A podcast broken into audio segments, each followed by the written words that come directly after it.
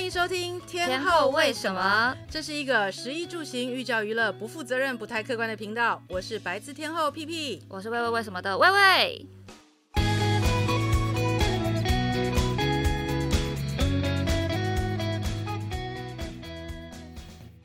好，我是白字天后屁屁，我是魏魏。今天我们的这个空间里面呢，又有第三个人存在了，不是什么七月的故事。那我们欢迎大家好，我叫阿龙。对，呃，其实今天很有趣哦。为什么我会请到阿龙来？然后大家可能都不知道阿龙是谁，因为阿龙可能在我的世界里面，或者是我的 IG 里面没有出现过。大家就想说又破圈了啦。对，都是哪里破圈呢？其实呢，我我个人呢是非常爱吃酸菜鱼、酸汤鱼这种东西，对我来没有抵抗力的。那呢，因为最近台北进入了那个所谓的酸菜鱼的这个战国时期，真的突然群雄并起。对，然后超多酸菜鱼一直出来，然后刚好那天我有幸的就是在台北车站等人的时候呢，大家都说，哎，有没有空啊？那要不要去楼上看一下？你知道我看到酸菜鱼，我就忍不住，就是我要吃这间。那那间就是姥姥酸菜鱼，然后我就进去，在吃的时候，嗯、你知道我们这人叽叽喳喳叽喳，边吃边讲讲不停的时候，旁边就有人来了，就关切一下说，哎，好不好吃啊？然后聊一聊之后才发现说，哎，原来。这位就是堂堂的这个酸菜鱼的老板呢，就这么野生的被你捕捉到。对，然后你知道我们这人就是爱交朋友，直接就想说继续拉赛下去，那碗酸汤鱼会不会不用钱？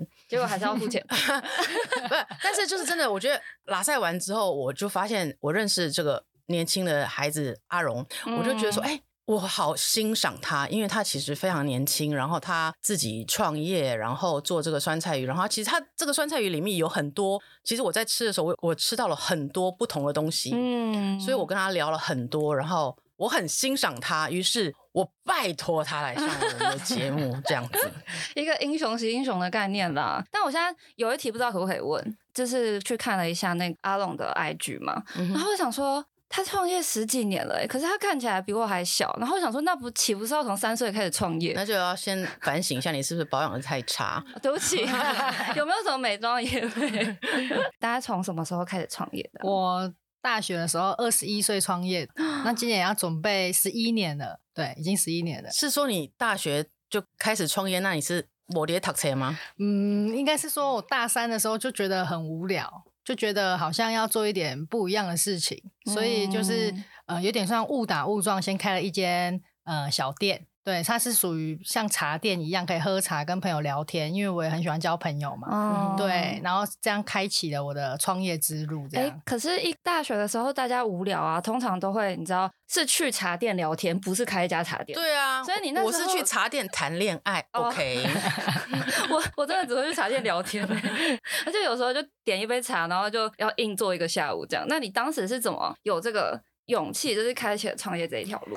天生本来就比较反骨，我就不想要领那种死薪水的那种心态。嗯。再加上就是我大学的时候本来就是很爱玩，就很爱交朋友，所以我就感觉好像出社会之后去找一份工作不是我想要的未来的路。嗯。所以我想说，那我就踹踹看，这样。嗯哼。哎，可是我好像侧面了解，你还有开一间。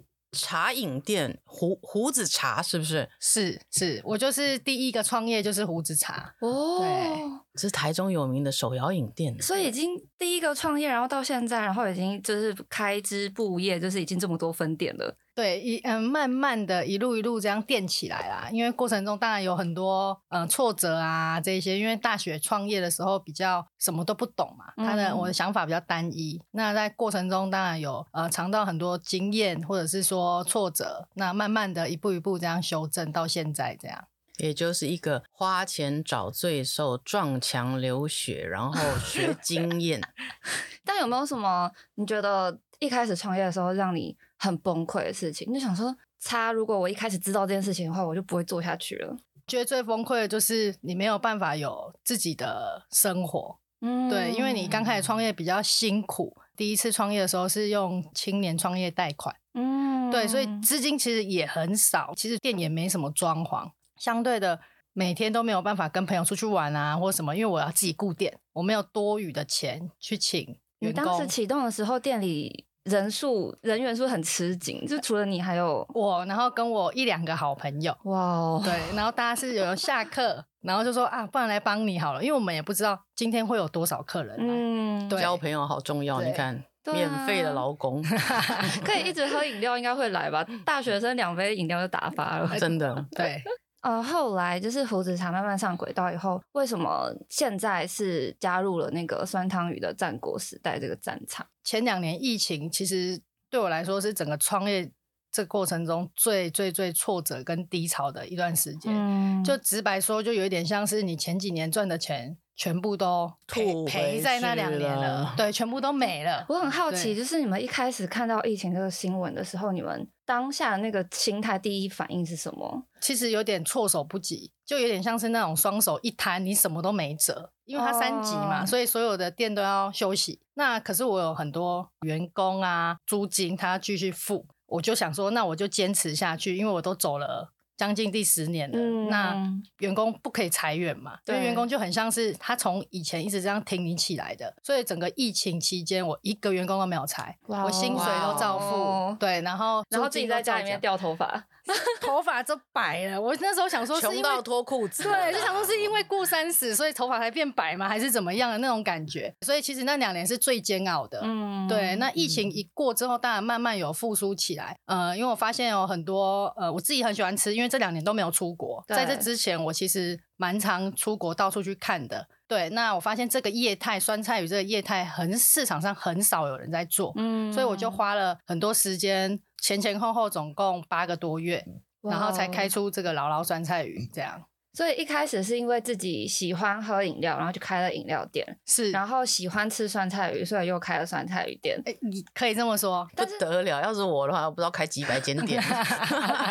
大家如果有听那个天后为什么前几集就知道皮皮姐大概要开寿司店、面包店、咖啡店，叭叭叭叭叭。真的？还是你们一起开一个？你喜欢吃？你还有喜欢吃什么？嗯，还是这个还不能透露？我在生活中发现啊，或者是说 P P 姐介绍我、引导我一下这样子。哦，没有，其实我以前呢，在我我我有个工厂在中国，所以其实我也常常去中国。那其实在中国吃到，其实我每到上海一定要吃的就是酸菜鱼，嗯，因为我实在是太爱吃酸菜鱼了。但是对于酸菜鱼，我有一个那像那天我在姥姥酸菜鱼吃的时候，我就很有趣，我就提问了，我说：“哎，你这是什么鱼？”然后阿龙就跟我讲说：“黑鱼。”我心想说。这跟中国是一样的，是用黑鱼诶，你不是像台湾的一般的，在台湾主要就是用草鱼啊或鲈鱼，嗯，那是很不同的。因为黑对这几个鱼有有什么？你知道黑鱼是一个凶猛的鱼，在中国呢，他们就说，因为它很凶猛，它不用靠水，它其实有点像泥巴，有点像泥鳅那样，它其实一点点水它就可以活，嗯、而且它的。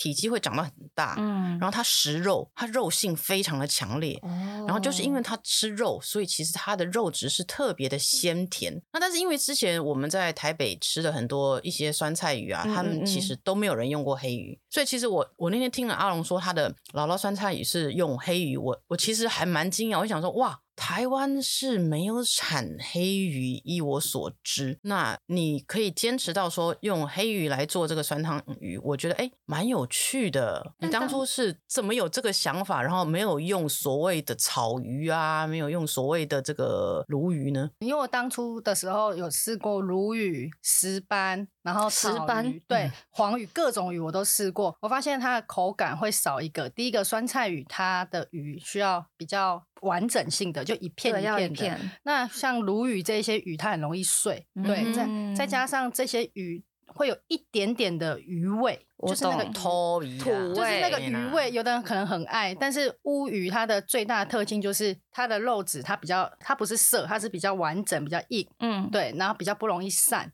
再加上我们进来的时候处理的时候都完全没有刺。那最重要的是，它完全没有土味跟鱼味。嗯，对，所以因为它吃肉嘛。对，对，有肉味，对，有肉味。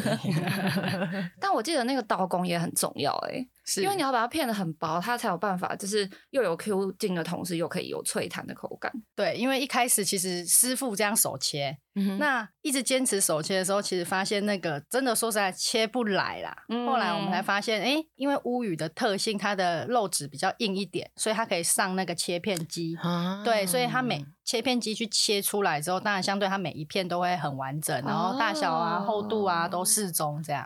原来是这样，也是一个强迫症。对，应该是处女座还是什么座？哎，不是，不是处女座，就马上挖另外一个洞，就是要开始聊星座，就对了。不行不行，我要把我自己拉回来，因为我我有个特性，就是我每次就是会把那个话题超级发散掉，所以。嗯，谢谢皮皮姐。哎、欸，那酸菜鱼其实我不确定大家是不是知道，就是因为酸菜鱼其实它就是拿酸菜汤去煮鱼嘛，那它里面就会有几个很重要的要素，像我们刚才聊的鱼，然后还有酸菜，还有里面会加蛮多不一样的配菜，可能会有人加粉丝啊，或者是加一些菇类、笋类之类的。那我们刚才已经聊过鱼了嘛？那酸菜的话，你们有什么在？就是开发姥姥酸菜鱼这个过程的时候，你们有没有什么就是发现说哇，原来酸菜还有这么多知识之类的？嗯，有酸菜超分超级多种，还有分福菜的跟酸菜心的。那其实这两种酸菜我们都有试过。嗯、那试过很多种之后，有的酸菜它会死咸。死咸就是不是那种自然的酸，对。那真正比较腌的比较刚好的酸菜，它发酵之后会有一个很自然的尾韵，会带出那个酸。嗯，那我们的酸菜鱼汤可以喝的最大原因，就是我们是把那个酸菜的本人，酸菜本人 拿进去打成酱，再去熬成汤，所以它的酸是属于自然发酵的酸，所以有一点点那个像那个有优酪乳的那种那种酸甜感。发酵后的酸味，发酵后的酸甜感，这个真的是我觉得蛮吃得出来的。因为有些地方并不一定是酸菜鱼，就有些酸辣调味的东西，其实你吃进去那个酸味是很刺激舌头的。但是你刺激完以后，其实会觉得有一点精疲力尽的感觉，你就需要喝水。那这个可能就不是自然发酵那么舒服了，就是会一直想喝水，然后就觉得它你里面肯定给我放了什么 SNG 啊，或什么 鬼的，让我这么渴。但是那天其实很有很有趣一点，其实因为我去了之后，然后因为你知道我真的是无汤不欢的人，我做什么事吃什么东西我一定要喝汤。嗯、然后那天阿荣就跟我讲说，我们家的汤是可以喝的。我心想说，可以喝吗？那我喝了。对，那喝了之后，其实我觉得很有趣的一点，刚开始你会觉得说，嗯，这个汤好像略淡，清汤但略淡。那但是在喝了第二口、第三口之后，你会发现奇怪，就像是我们上次讲这个地瓜球一样，一开始觉得说这样，第二口，哎，第三口，呜咕噜咕噜咕噜咕噜，变成五六七八口，那碗就喝完了。就是一开始可能会觉得好像就是一个低调的同学。然后发现他突突然发现他超级有内涵，这种感觉。对，就是我低估你啊！你这个低调的同学看起来很轻，可是你明明就浓的半死，你是怎么做到的？问你一下，你是怎么做到的？是因为把酸菜这样融入吗？就不会那么 是啊，基本上说，因为大部分酸菜的这个料理，很多人都会加醋去调味。嗯嗯嗯对，嗯、那。如果你醋没有处理好的话，你在入口的时候会容易有呛，呛之后，当然你到你的喉咙的时候，你自然而然你喝多喝两三口，你需要用水，你就需要开始喝大量的水。对，就开始会比较燥一点，锁喉啦。对，所以用用我用酸菜把它融入，把它打成这样融入进去汤里面，它的酸就会自然而然，它会很自然的酸味。嗯、你们当初调这个汤头调了多久啊？我自己其实一直很好奇，因为这种东西感觉其实就看起来食材都很简单啦，但是它也是一个功夫菜，就是你要抓到自己这个口味，然后又要就是你知道融入当地的一个。就是口味，可能说不能真的像超级正宗那种酸到爆炸，所以你们当初调试这个汤头花了多久的时间？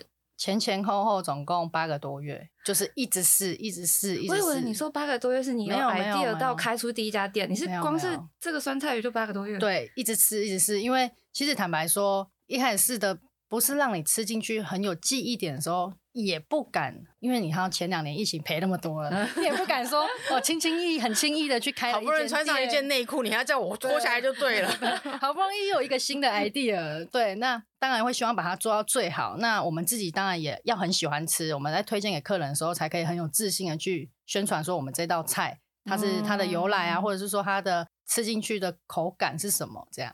我是真的觉得说，其实现在哈，呃，食的文化很不一样，因为很多东西新的东西都进来，因为你的世界越变越小，因为交通越来越方便，对，所以世界已经不再是世界，其实很多时候世界是浓缩在一个。小小的点，你就可以看到很多世界。就像呃，姥姥酸菜鱼让我看到了，我在你知道坐在那里吃的时候，就想到了那个在厦门的时候，在上海的时候吃的那种跑马灯。你知道，明明我在台北，但是确实是食文化可以让世界整个缩小，缩得很很快。对，而且也是大家认识世界的一个很好的方式之一，因为你不一定有时间，或者是有这个余韵，然后去到另外一个城市。去体验最当地的事情，但是我们现在其实我觉得就是在台北就很幸福啊，就是你想要吃什么类型的东西都有，然后你吃完以后还可以走去隔壁胡子茶买个饮料喝，对，而且还完美 combo，千呼万唤，你知道，就是把那个姥姥酸菜鱼从台中换到了台北，我们也不用去台中，是，对不对？是感觉真好。哎，但我要为高雄人说话，请问为什么台中的店第一家分店都开在台北？那就这样，哎、欸，那个叫什么？阿龙露出了尴尬的微笑。请问之后有展店的计划吗？还是还不能说？有啦，有展店的计划，哦、但是第二间店也还是在台北。我我我不录了，我先走了。高高雄，我们努力一下，这样。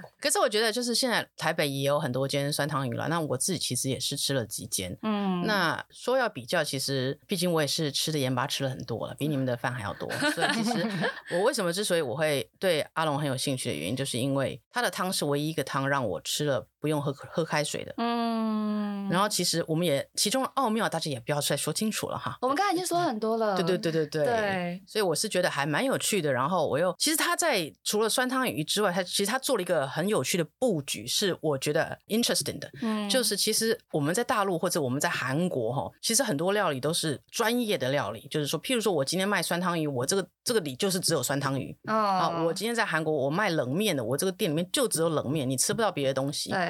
但是在台北有一个很有趣的现象，就是台北人就是希望什么都有，就是我坐下来，我想吃到都要给我在桌上。对，所以其实，在姥姥酸汤鱼里面是很有趣的一件事情是，是我除了吃酸汤鱼之外，那天他还跟我讲说，哎，你可以吃吃看我们的那个炸肉，是不是小酥肉？他的小酥肉，哦、对，然后他还有还有甜点，然后还有很多不同的料理出来。那我要提问，请问老板自己私心最爱的，我们先说咸点好，你最喜欢的那种咸点小吃是什么？最喜欢的是小酥肉。真的是小酥肉，因为它就是每天市场送来的猪的后腿肉，然后当天现腌、嗯、现裹、现炸，没有骨头哦。对，卖完就没了，所以它的肉会保有那个 juicy 感。嗯，对，就是这个是我最喜欢的。当然，我们还有很多特色的小点，因为单吃酸菜鱼才不会这么无聊嘛，所以我们把每个小点都做得。很有特色。酸菜鱼是一人食还是多人食啊？是一大锅还是一一人食？还是都可以？呃，以大陆来说，它大部分都是大锅，就大家共享共食。嗯、但是我们有推出个人锅，就是你一个人你也可以吃，哦、单身友好哎、欸。对，它超级单身友好哦。因为我我们这每次想要要吃酸菜，就想到那一大锅，然后就会想说，算了，我单身我不配吃，但是又没朋友，不能一起 share。对啊，没朋友的人就是看了酸菜鱼不敢走进去，所以大家请画一个重点。单身都市贵族，好不好？我们也可以勇敢的走进去姥姥。哎、欸，而且他那个一人份很有趣，真的就是他把他的大份缩小成小份一人份。你就算吃了一人份，你也觉得吃的一整个仪式感很重，对，仪式感很重这样子。嗯、那刚才说回到小酥肉，那除了小酥肉，你觉得还有什么？如果大家第一次去的话，你会觉得赶快给我吃吃看的这种推荐商品？我推荐必点一个是小酥肉配菜，第二个就是那个蓬莱蒜肉。蓬莱涮肉是什么？下面就是呃，它这道菜的组成就是它用当天的那个油条，然后我们会现炸，嗯、把它造成炸成像老油条一样，然后上面我们会淋上我们比较特色的酱汁，自己熬的酱汁。然后搭配上猪肉、猪五花肉，然后还有小黄瓜，所以你这样一一起入口的时候，它的层次感会很鲜明，就是有猪肉的那个弹 Q 感，然后又有油条的脆感，脆感，对，有点像百花油条，把那个中间的虾肉换成了五花肉。五花肉，哎，它的油条有肉有塞进去吗？没有，没有，哦、对，蛮酷的。这个是你们哪里来的发想啊？这是我们在做呃很多小菜的时候思考说，哎。因为台湾人很喜欢吃油条，那你油条也可以单点入锅进去那个酸酸菜鱼里面沾那个酱汁吃也可以。但是因为我们想说那个油条搭配我们那个特调的那个酱，有一种莫名的适合感，所以我们自己把它组成 成这一道小菜，就觉得它莫名的合就对了。你不要问我为什么，你来吃过就知道。就好像很多美食都是不经意之间有哎。这样加好像也还蛮好吃的，然后就产生了。那那甜点呢？因为大家吃完咸的，就会想要吃甜的。那如果懒得走去买胡子茶的话，请问在姥姥酸菜鱼里面？哦，我告诉你，你一定要喝一个东西。我那天去他那里，你知道我感动了半天。他那里有一个茶给你配，是是不用钱的嘛？对不对？是免费的。他那里他那里就是有一桶茶在那给你，而且你可以自由搭配。它里面有。你可以选陈皮，还有那个洛神花，还有那个话梅。对，哦，它就是放在那边，你自己夹到我的，而且是新鲜的材料，陈皮、是那些都是新鲜的，然后你就放进去，然后你再加它旁边的热水加进去，然后你知道喝出来是什么味道吗？一个我那个年代。复古的味道，复古的味道，你知道什么？哇，你一定不知道什么叫复古的味道。你知道我们以前穷，你知道吗？年纪又那个时候那以前小，然后环境没那么好，没有那么多饮料店，哪里有什么胡子茶饮什么什么，跟狗屁都嘛没有。我们那时候唯一能够就是饭后来一个，就是你觉得好奢华的饮料，就是热水，然后放两颗话梅进去，然后话梅泡一下之后，你它外面那个咸生滴那个粉融在那个水里面，正好让你喝，哇哇，奢华的享受，你知道吗？在那个年代，小朋友很好骗呢。对，你不要这样讲，我们以前好可怜，你知道吗？有那现在制作人在旁边狂点头，你是有经历到那个画眉的那个时代。真的，我们以前真的这样，但是他又在画眉之外，他又放了陈皮给你。嗯、你知道陈皮现在非常的贵吗？他陈皮任你拿哦，所以陈皮再加上洛神花，你你知道那一杯我喝完，我真的就是。我说我会为了这一杯再来，真的不用什么东西，我就是为了这一杯再来。而且一一边吃酸的时候，是不是陈皮跟洛神这种偏酸的东西也蛮解腻的？真的，我只能说感动。对，哦，去油，嗯，去油这一个不错，因为我本来听完以后想说，嗯，陈皮助消化啊，去油，嗯，可以可以，你可以下次去吃的时候，然后泡一杯，然后按照他们的比例，因为他是给人家就是任意拿的，但是你一定要按照他的比例，按照他的比例泡一杯，让你理解我那年代的小确幸。大家快点画一下小笔记，所以有黄金比例的推荐吗？还是那边有？我们现场有，哦，就是一一一。各拿一个泡热水，它是它散发出来味道是最适合的，因为那个陈皮啊，刚刚姐有讲那个陈皮，那个陈皮我们是有特别请人特制过的，它是减盐版的，所以它不会让你有那个很重咸的那个进去的那个味道。你真的不是处女座吗？你的细节也过得太细了吧？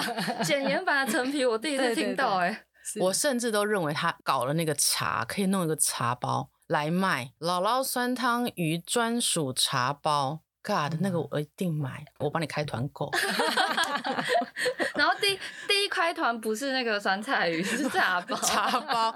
那酸酸菜鱼当然是因为我觉得酸菜鱼他们你们可能还在在研研发一些，其实可以在家做的那种 pack，拿回家就可以自己加一些鱼啊，或者是自己加一些肉，因为其实酸汤鱼也很适合配白肉跟鱼肉。嗯，它不没有那么走牛肉这一块。对，但是白肉是很适合，我觉得其实哎，你应该可以发展一下，就是那个商业包啊，然后可以带回去 泡一下，然后再附赠一下那个古早味 小确幸茶包。因为因为如如果就是酸汤鱼，然后还可以自己加料的话，超开心的，对不对？吃成一个火锅感。店里有什么什么料可以往那个锅子里面加吗？有，其实有一些，例如说腐竹啊，新鲜腐竹啊，嗯、那当然也有肉片，就是五花肉。那宽粉呐，宽粉一定要，一定要，蔬菜类都有，对，因为那个宽粉会吸那个整个那个汤汁，对，对，所以很多人喜欢加。我觉得去吃酸汤鱼呢，就是大家放弃那种细细的粉。反正因为我自己每次去吃，我一定要点宽粉，就是不管我再饱，我就是一定要吃到两条。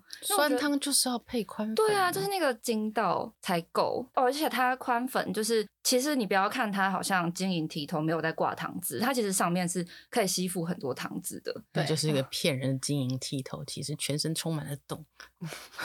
全身充满了，就全身充满了洞啊，吸汤汁的洞啊。哦，我以为你要说全身充满了淀粉，也是啦。哎，呃，没有没有，宽粉没有淀粉哦，宽粉是绿豆粉。对，你如果要吃淀粉的话，它店里面还有那个干拌面。对，我们有一个姥姥干拌面，也是大受好评的。这个是什么一道菜？什么口味的？它其实是也是我们特制的口味，它有酸酸甜甜，但不会辣。嗯，它不会让你说哦很呛辣，它可以配那个酸菜鱼一起吃这样。哦，而且它的隐藏味道是。猪油，嗯，皮皮姐，这样这样是不是把那个商业秘诀讲出来，还是吃得出来？没有，嗯。鄙人就是吃了一口，我就知道哦，这是古早味的猪油呢。哇，猪油拌的面都特别香，就像那个白饭上面嘛，加酱油膏跟一匙猪油跟一个蛋黄上去，就是你卖两百五，我儿子都会买那种。嗯、而且会不管再饱都可以把那一碗吃掉。对，莫名。那饭后甜点呢？因为我看 Google Map，我看到一个汤圆，是我很在意，我就很爱各种汤圆类的东西。就我们有一个那个。花生黑糖汤圆冰，它是包馅的汤圆，它不是包馅的汤圆，它是小汤圆，那我们那一碗冰里面呢，有那个现磨的那个花生粉，我们把它撒在里面。但我们的糖是用黑糖代替，所以我们呃淋上黑糖，最后呢上面再铺上那个现煮的热热的花生的汤圆在上面，这样。他他，你知道他？我说真的，我那天是去吃啊哈。我为什么极力之说你一定要来上我的节目？你一定要来上，因为我说妈的，你把甜点都搞成这样，你就要不要让别人活啊？对，什么意思？就是其实从茶配餐茶都可以对去弄一个减盐的成品出来了。连一个就是配餐不用钱的那个茶，你都可以搞成这样，你我真的需要了解一下你这个人脑袋在想什么。那你们当时就是那八个月，就是有很多品相在同时走，哎，都就是你们团队是怎么做到？就是你知道，一边又要品牌规划，一边又要测试菜系。然后我刚才本来以为就研发一个酸菜鱼就好了，没有，这样听起来是整条产品线都要在八个月内弄出来，就是不要命。那八个月有睡觉吗？那八个月白头发多很多分，真的，真的。我觉得创一个业就是你要有一个准备，就是头发要白一块。所以你看我头发上面整块都白，你可以知道 创业创很多业，创很多业，然后重点都 都失败。没有创业本来就是一波又一波啊，就是你这一次失败，其实并不代表可能是这个项目失败，但是那些经验总结其实都是就是未来下一个成功的果实。真的是。但我这样突然很好奇，这样你之前有任何一个 moment 觉得说我完了那种感觉吗？真的是疫情哦，就还是疫情。对，那两年是真的觉得完蛋了，因为我们实体，我们原本的饮料店啊，还有一些我们还有火锅店，这些员工啊，加起来最少有六十个人，那不含公司里面的人，他还有租金。那还好我比较节俭，所以呢，以前赚的钱至少还有还还存着，所以那两年其实基本上就是把它还回去。但姥姥在研发的这个。时间点是不是刚好也是一切都还很不确定的时候？很不确定，非常不确定，因为风险很大，所以我们才会花很多的时间去把很多的一个小细节给做到最好。哦，对，所以就是在风险，就是市场风险动荡这么大的时候，如果要成功，其实就是把自己能做的做到最极致，是把小细节顾好啦。对，所以说真的，你是什么星座？对啊。我跟你说，我说这不是处女座是什么？没有，我是天蝎座啦。天蝎座什么？你跟我一样，天蝎座。难怪这么把哈变啊！难怪我们惺惺相惜。我跟你讲，天蝎座人都惺惺相惜。嗯，真的，因为只有我们了解我们，你们都不会了解我们。一般人比较难了解天蝎座。对，天蝎座有什么那个会惺惺相惜那个 moment？我跟你讲，天蝎座外表看起来跟你里面的我们自己。是完全不一样的。嗯，我必须说，就是一开始见到阿龙的时候，我想说他应该是那种蛮外放、活泼、超级嗨的人。结果后来发现其实没有，他很理性，然后有条理，然后就是，而且我特特别是刚才听他在讲就是创业的过程中，他讲这个故事的时候，就是感觉超级平淡，就是没有那种，就是感觉是一个比较内敛的一个人。对，然后我就觉得，就真的是跟原本看到的那种感觉不太一样。他的内心应该是充满很多起起伏伏，然后其实有很多辛苦是不会让人家知道的。我在外面表现的很开心，其实我内在的波涛汹涌是不会让你看见的。嗯，这就是天蝎座。皮皮姐也是吗？所以我现在颜面神经失调，嘴巴歪一边，我还坐在这边讲话。皮皮 姐，我那天看到你现实动态说颜面神经失调的时候，我想说真的会，因为这个我很少真的就是有。看到，然后我那时候看到你现实动态的时候，我想说真的会就是歪掉。可是你是不是有针灸就会好一点？我也希望好。我最近真的是压力太大，我觉得好多工作，嗯、然后我的小狗又回来，你知道吗？我的小狗最近回来，然后每天都在我家撒野。哎，我跟你讲说，讲到小狗，你你知道这位阿龙是有多厉害吗？他也很爱狗，嗯，然后他为了他的狗去做了。一个宠物的营养品牌的营养补给品。等一下啊，阿龙，你到底有多少创业？你你一天是二十四小时吗？还 是你有四十八？他可能有三十六个小时加 plus 十二个小时。所以你有你有几只狗狗？我我有一只狗狗啦，一只而已。对，因为我太喜欢太太宠狗了，太爱狗了。那当然会希望它可以活得好啊，希望它可以各项都很好。对，所以有比过很多市面上很多的呃保健品。我会有很多的疑问，对，我还因为这样去上了一个宠物营养师的课，这样狗狗是不是很厉害？对，保健品，我都没在吃保健品。请问狗狗要吃什么保健品？哎，我告诉你，狗狗吃的保健品可多了。我跟你说，我们家那只柴犬啊，光要让它毛亮。哦，要让它每天大便顺，嗯，哦，你不知道要吃多少东西，什么鳖蛋粉啦，然后哎酵素粉啦，哈，然后三不五时还要给它什么什么营养的什么，哎，最近又来跟我讲什么，有人跟我讲说柴犬容易失智，所以要先吃一个什么什么，哎，反正性哦，我告诉你，超多的，真的是超多的，可是是像药一样要。对不起，因为鄙人就是小时候爸妈不让我养宠物，然后长大以后就是没有办法做这个很大的 promise，所以没有养过。他怎么让他？他只能去那个宠物友善咖啡厅去玩别人的宠物那种，你知道吗？对，懂，明白。我只能去帮朋友顾，因为宠物友善，我觉得中途的宠宠物餐厅我很 OK，但是猫咪咖啡厅这种我就不太会去，因为但是我觉得呢，很有趣的一点是，其实阿龙他在做这个东西，然后他他并没有广告哦。他因为他本身是台中上来的嘛，他他其实全部都捐给台中的各个的那种社福团体，他让这些社福团体的小狗去使用，你知道吗？对对，所以他那天在讲的时候，我听到我就难怪师姐疯狂把阿龙叫来。对，我告诉你，只有天蝎座的人会知道天蝎座的人脑袋在想什么，他们想要做什么，所以我一定就是觉得我就要把他拉来，因为你知道吗？我们这种。做公益满意，这个心满意在公益的人就会有一个 connection，嗯，对。然后我也很想说，哎、欸，大家要不要就是一起看看我们大家喂狗啊，喂这些流浪犬啊，做一些什么公益的啊，然后大家来了解一下它的商品这样子。哇，对，真的好感人哦，因为流浪狗它。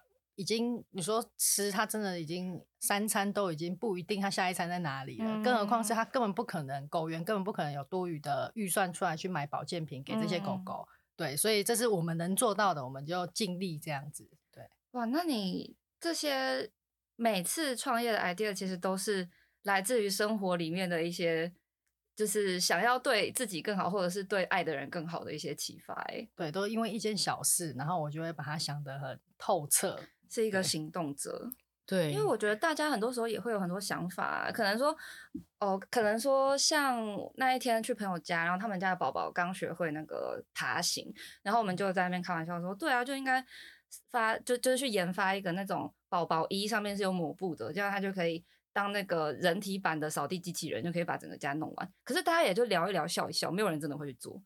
我怀疑，如果阿龙在现场的话，就写下来 明天弄一个新品牌出来，真的。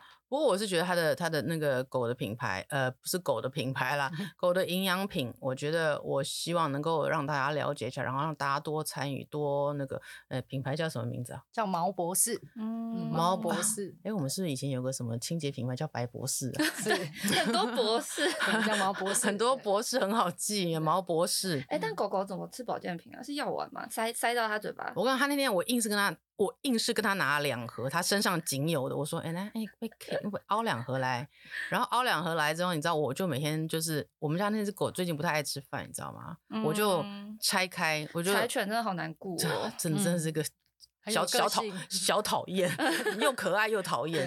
然后我看它不吃东西，我就觉得完蛋了，等一下又要瘦下去，什么又要拉肚子什么，我就拆一盒那个它的那个那个那个叫什么益生菌，益生菌对。你知道，然后我又懒得洗碗，你知道吗？我就直接倒在我的手上，然后我就想说，哎、欸，舔一舔吧，那妈妈也不用洗碗了。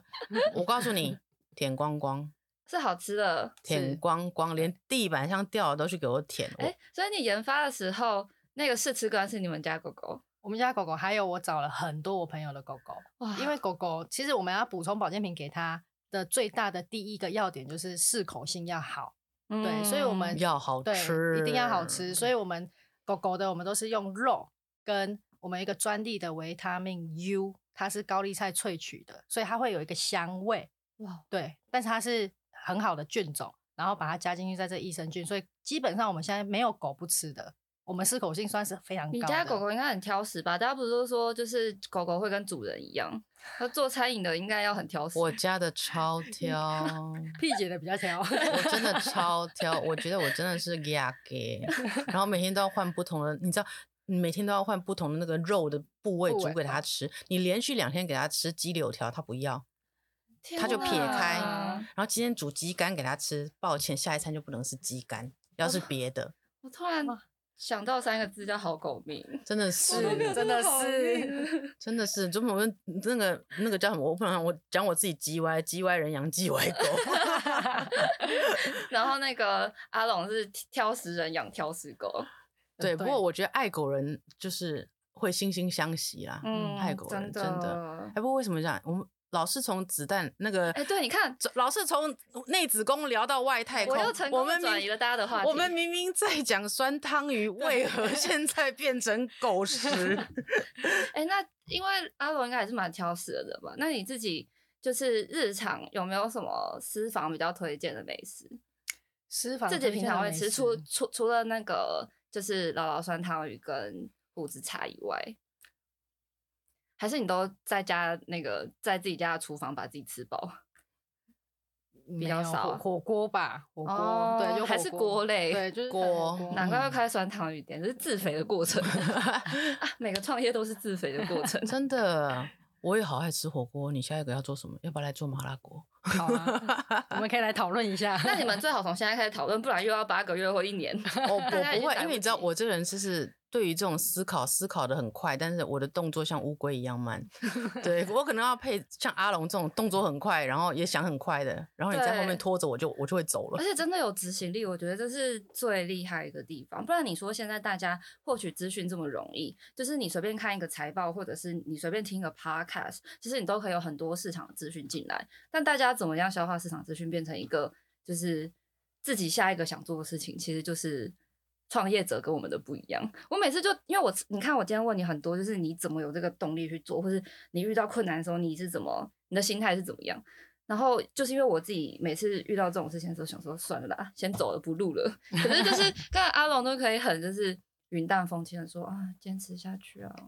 真的这样很敬佩，难怪 P P 姐疯狂把你拉 拉到天后，为什么？那天真的很幸运遇到 P P 姐，非常开心，惺惺相惜，英雄惜英雄。真的，我喜欢，我喜，我很喜欢努力的年轻人。嗯，真的，我觉得我看到每次跟努力的年轻人一起讲话，我都觉得我自己，你知道吗？回春，特别有干劲。哎、欸，我必须说啊，因为我们录录音的时间都是礼拜日的下午嘛，我现在肚子很饿。很饿，很饿。对，那你大概可以去那个北车的姥姥酸汤鱼，对，二二楼对吧？对，北车微风的二楼。对，真的要去。你可以吃一人锅啦。我有朋友，OK，全，你看我们那个制作人，等一下要陪我去。好，那感谢阿龙今天来，然后大家记得存起来了没？反正听那个天后为什么，就是记得那个 Google Map 就是要打开，赶快存起来。哎，那我们第二家分店有预计什么时候要开吗？嗯，现在在找店面的哦，对，在找店面，努力努力中，努力中。OK，那高雄的分店什么时候要开？再更努力一点。我我是命令句。好，那感谢阿龙今天来，那我们下一集见，拜拜，拜拜。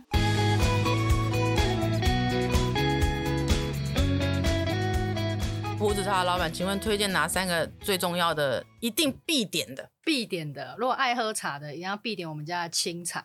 百分之百纯台湾的高山青，所以它的那个喝进去，它不会让你觉得涩，它会尾韵会带香，茶香会整个拉出来，然后再加上我们都用天然的，这很重要哦，蔗糖，所以我们的饮料你不会越喝越渴，这小细节。第二个，对，欸、第二个一定要点奶盖。不是因为我觉得很少人第一个的推荐敢推茶，哎，大家都会推那种花里胡哨，就是里面恨不得堆了十个东西的那种超复杂饮料，不会有人敢推茶，因为呢，我们的理念其实很单纯。